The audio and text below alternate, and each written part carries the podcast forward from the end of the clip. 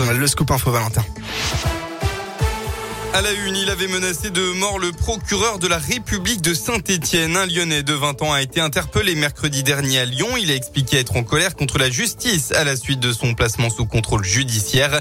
Eh bien, il a été déféré hier au parquet de Lyon en vue d'une comparution immédiate pour menace de mort sur personne dépositaire de l'autorité publique.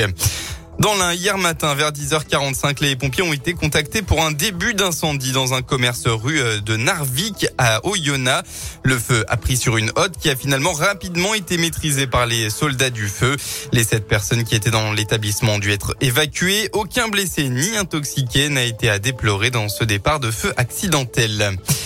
Il s'était introduit sur la pelouse de l'OL Stadium lors du match de Lyon contre Prague. Jeudi dernier, les deux jeunes de la Loire déguisés en Dalton ont été déférés au parquet hier.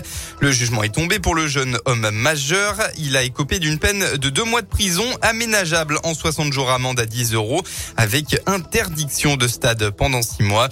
Le mineur sera lui convoqué en décembre prochain devant un juge des enfants à Saint-Étienne.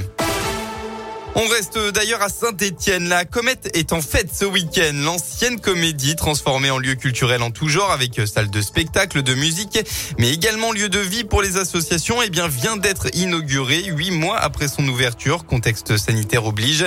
Et pour l'occasion, depuis hier, ont débuté trois jours de festivités au programme musique, théâtre, ballet, concert, le tout ouvert à tous et gratuit.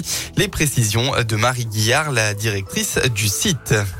Cette première fête de la comète, c'est de mettre en valeur euh, les activités des cométiens. Donc les cométiens sont les occupants permanents de la comète qui, euh, lors de ce week-end, vont nous montrer un petit peu euh, un aperçu de leurs activités quotidiennes par donc des représentations, pas forcément des spectacles finalisés, certains le seront, mais d'autres ce seront plutôt des étapes de création, des moments pour voir un petit peu le travail en cours des artistes. Tout au long du week-end, il y aura plusieurs propositions qui s'adressent spécifiquement aux jeunes publics. Il y a notamment des ateliers d'éveil musical à partir de trois mois qui sont proposés par la fabrique musicale, donc l'école de musique qui est hébergé à la Comète, et puis des ateliers de pratique artistique où tout le monde est invité à venir euh, s'essayer à la danse, au théâtre ou à la musique. La fête de la Comète, c'est euh, jusqu'à dimanche soir, pardon, à Saint-Étienne.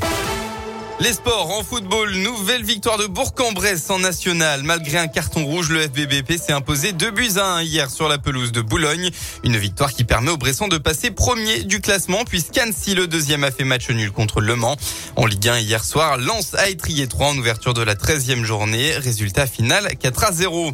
Et puis en rugby, un test pour le 15 de France. La Coupe d'automne des Nations démarre pour les Bleus ce soir face à l'Argentine à 21h. Sur le terrain, on retrouvera côté argentin Thomas Lavin, Lavanini pardon, de l'ASM Clermont, tandis euh, que euh, côté français, eh bien, Damien Penaud sera titulaire.